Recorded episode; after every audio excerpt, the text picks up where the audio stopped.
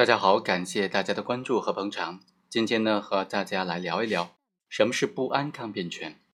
简单的来说，不安抗辩权呢，就是当事人一方或者双方感觉到非常不安，对于合同是否履行没有信心了，那么他就可以以此来抗辩。合同法第六十六条就规定，当事人互负债务没有先后履行顺序的，应当同时履行。一方在对方履行之前就有权拒绝他履行要求；一方在对方履行债务不符合约定的时候呢，也有权拒绝他相应的履行要求。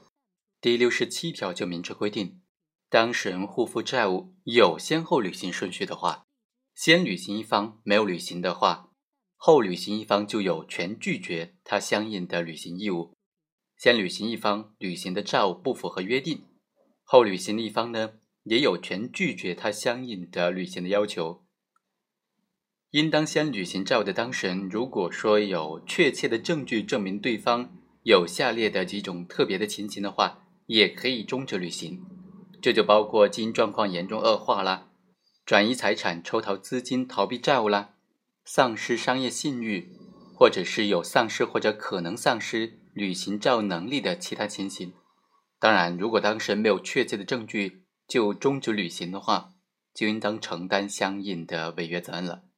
另外啊，还有一个问题，在分期付款的合同当中，如果对方没有给付、没有付款的这个款项达到多少的时候，就可以解除合同了呢？根据合同法的规定呢，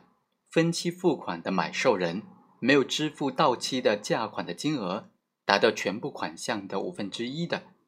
出卖人就可以要求买受人支付全部价款。或者是解除合同。接下来再和大家来聊一聊，在合同履行过程当中出现了哪些情形呢？这些合同就不用再履行了。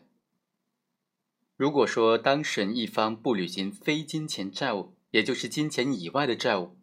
或者是履行金钱债务不符合约定的话，对方就可以要求继续履行了。但是例外的情况就是，法律上或者事实上已经不能履行了。或者这个行为本身，这个履行的债务标的本身呢，不具备可履行性。第二，债务的标的不适用于强制执行或者强制履行，或者是履行费用实在过高的话，也可以不再履行。第三，债权人在合理期限之内没有要求履行，那么超过了一定的合理期限，对方当事人就不需要再履行了。好，以上就是本期的全部内容，我们下期再会。